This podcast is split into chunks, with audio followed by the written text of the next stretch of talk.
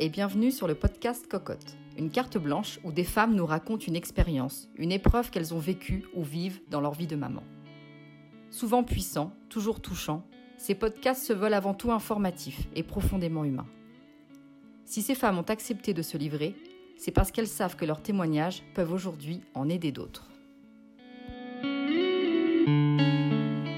Pour ce nouveau podcast, nous écoutons Tiffaine, sage-femme de profession et maman de trois petites filles. Elle nous raconte cette vocation, ce métier si peu reconnu fait de joie et de peine, son quotidien intense et comment cela a conduit à la parution d'un livre sur l'intimité pour les enfants.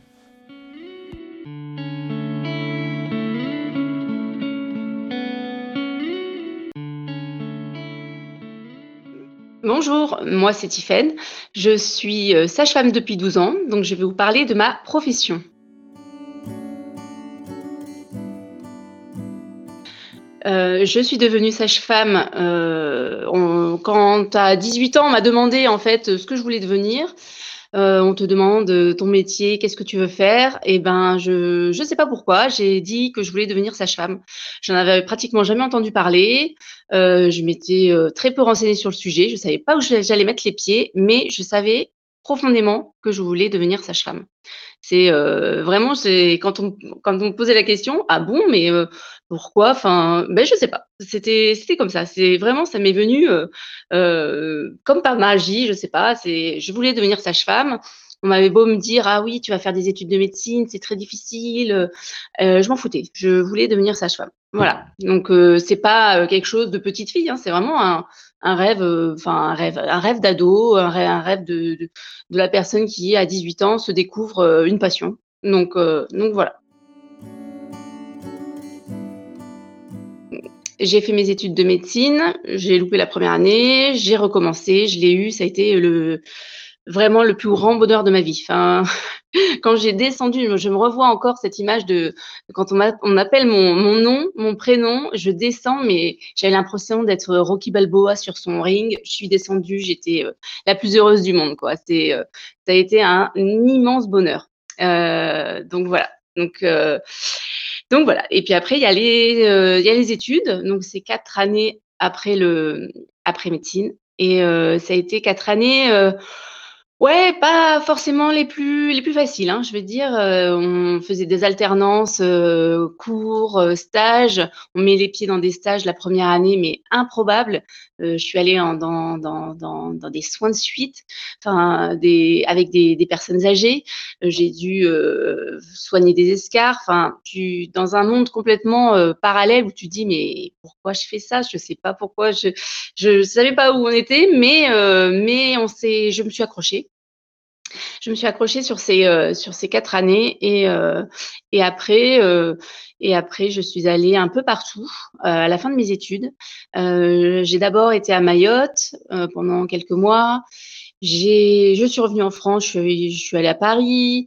Après, je suis allée en Alsace, dans le Nord. J'ai fait du, du privé, du public, et enfin, je, là, je suis sage-femme dans un, petit hôpital de province. Euh, qui fait 1000, 1500 euh, accouchements. Et euh, je suis super contente d'être dans cet hôpital depuis maintenant 7 ans. Voilà. Bientôt 8, même. 8 ans. Ben oui, on est en 2021. Donc ça fait 8 ans. Donc voilà. Il n'y a pas que quand on est sage-femme, je trouve que ce qu'il faut, les gens, les gens disent ah ouais c'est le plus beau métier du monde. Oui, c'est un sublime métier. C'est vraiment le un, métier passionnant un métier euh, que moi j'ai appris à, euh, j'apprends euh, tous les jours à découvrir des nouvelles choses. Enfin, c'est un métier passionnant parce que on, s'occupe de la femme, c'est la santé de la femme, on est autour de la femme. Et, pourquoi ça me passionne? Parce que bah, moi, je suis féministe et que je, me suis retrouvée dans ce métier vraiment euh, en me disant oui, je peux faire quelque chose pour la femme. Et euh, c'est ça qui est super. Enfin, vraiment, je, je prends conscience des choses, euh, de beaucoup de choses. Et en plus, j'ai trois petites filles. Enfin, je, je, je trouve que mon métier est, est passionnant et, et, et, on peut et on peut faire tellement pour les pour les femmes. Voilà, je m'y retrouve. Et, euh, et je, je, dans mes convictions, franchement, dans mes convictions profondes, je m'y retrouve beaucoup.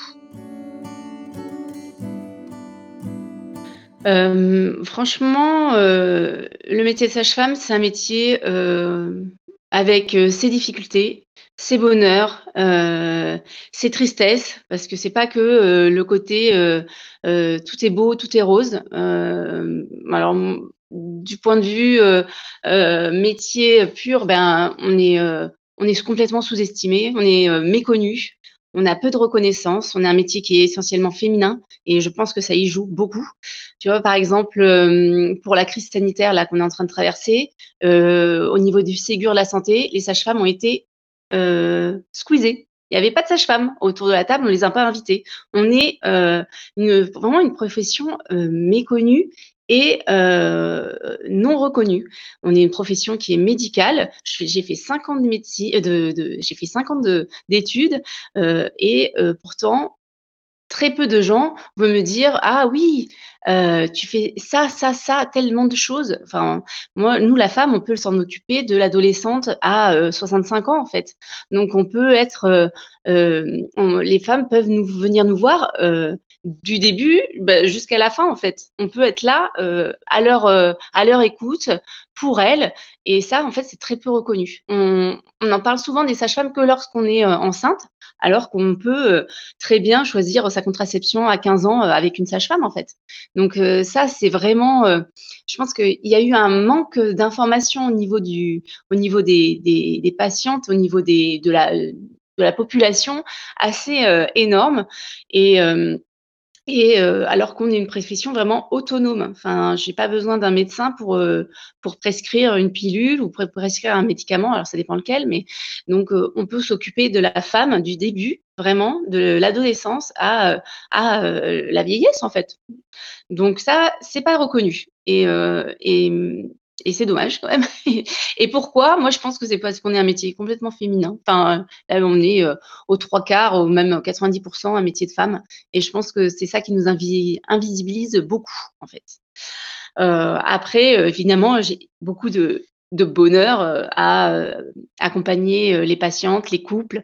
C'est, vraiment, intense, c'est, c'est, magnifique, c'est dur, c'est, un on dit ça? Un sacerdoce, c'est je sais pas, c'est mais c'est un grand bonheur. C'est vrai que, heu, moi je me souviens là, j'ai un un exemple d'une patiente et qui est devenue, heu, je pense une amie et heu, dans les pires moments de de son existence et parce qu'elle a perdu son bébé et heu et je l'ai retrouvée 1 an après et ça a été, heu Enfin, on s'est on est tombées les dans les bras l'une de l'autre. C'est c'est, heu, ça a été, heu, elle a accouché de son deuxième enfant. C'était juste, heu, le grand bonheur. Enfin, je j'ai on passe on peut passer du du de la tristesse, intense au bonheur magnifique. Donc, c'est vraiment un super, un super métier.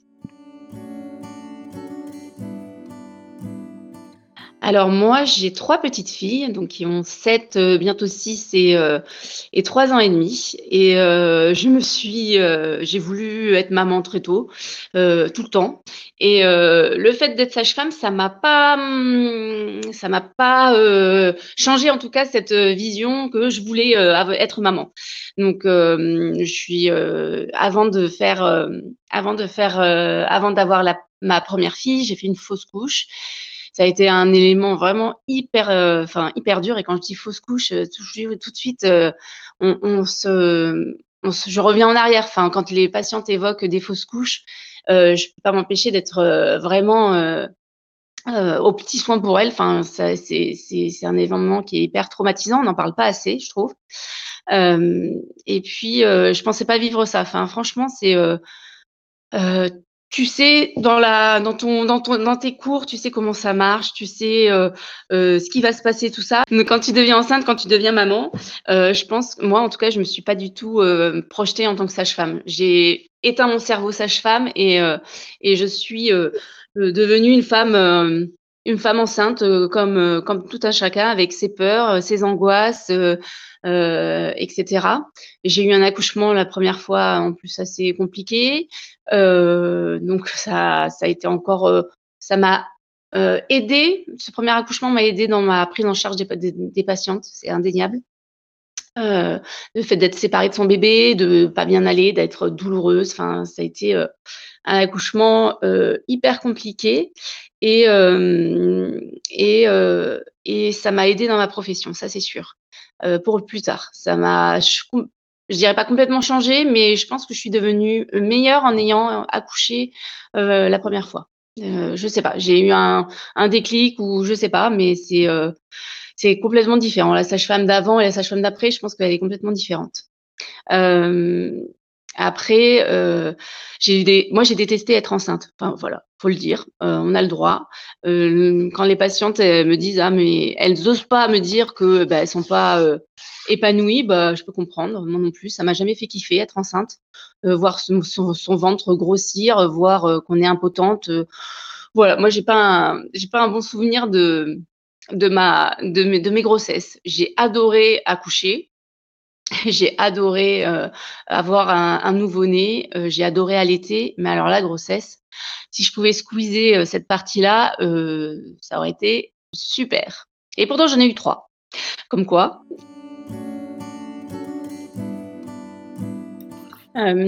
J'ai beaucoup de il y a bah, il y a quand même beaucoup de de patientes qui arrivent, heu, en urgence, aux urgences gynécologiques et aux urgences, obstétricales et qui ont énormément de questions sur comment elles sont faites, comment sont leurs règles, j'ai pas mes règles depuis 1 mois, là j'ai mal, qu'est-ce qui se passe?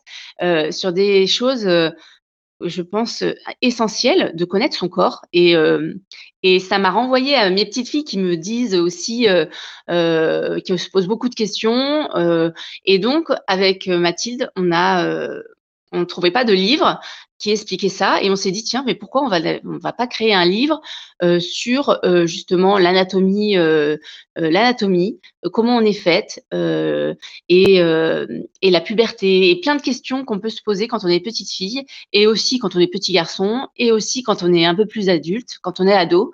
Et on a donc eu l'idée de créer ce livre, Le Petit Illustré de l'intimité, du vagin, des grandes lèvres et et heu, je pense que ça peut être un super support, heu, pour, heu, les parents qui, eux, n'ont peut-être pas eu, dans leur éducation, on leur a dit que c'est un peu tabou, on n'en parlait pas beaucoup, mais dans mon éducation, c'était comme ça aussi, hein, donc on n'en parlait pas beaucoup. Et je pense que, ce livre, ça va ça va pouvoir, heu, être un bon support pour, heu, apprendre plein de choses, heu, mais dès le dès dès 6 ans, en fait. C'est, je pense que c'est important qu'on nomme les choses et que ça et qu'on n'ait pas honte de comment on est fait, comment l'autre est fait, parce que c'est pas fait que pour les petites filles ou les petits garçons. Vraiment, co connaître, se connaître et connaître l'autre. Je pense que c'est super important. C'est pour ça qu'on a vraiment, créé ce livre et les autres qui vont, qui vont venir aussi.